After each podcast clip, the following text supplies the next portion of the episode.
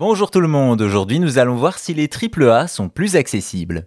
On a déjà évoqué des jeux vidéo pensés pour les non-voyants et les malvoyants, des écrans noirs où l'on se repère et on joue grâce au son et aux commandes simples. Cependant, l'industrie évolue et aujourd'hui même les AAA de grands studios pensent à l'accessibilité. Déjà, on a le Xbox Adaptative Controller, un pad modulable compatible avec la plupart des jeux depuis quelques années, et l'Access Controller de Sony qui arrive en 2023. Mais il y a d'autres exemples récents d'accessibilité dans les AAA, comme The Last of Us Partie 2 qui propose des paramètres en fonction des handicaps dans trois catégories d'accessibilité, visuelle, auditive et motrice. De cette manière, le jeu peut s'adapter à chaque profil de joueur. Les paramètres visuels ajoutent la synthèse vocale pour lire les menus, l'inventaire et d'autres textes, et des signaux sonores aident à se repérer dans le jeu. Par exemple, un son se déclenche quand un obstacle peut être enjambé, un autre quand un ennemi est à portée d'exécution silencieuse, pareil pour l'achever, confirmer sa mort, forcer une porte, vous avez compris, même les malvoyants et non-voyants peuvent jouer à The Last of Us. Pour l'accès des sourds et malentendants, des notifications à l'écran et des vibrations de la manette vont remplacer les sons. Enfin, pour les joueurs avec un handicap moteur, on retrouve des assistances à la visée, des combinaisons adaptées et de grandes possibilités de personnalisation très précises comme le sens dans lequel on tient sa manette. Bref, chez PlayStation, The Last of Us a mis les bases et God of War Ragnarok a repris et poussé le concept plus loin. Cependant, il n'y a pas que Sony qui prend la chose au sérieux. En 2023, c'est la sortie de Forza Motorsport, complètement jouable pour les non-voyants qui peuvent se lancer dans des courses endiablées.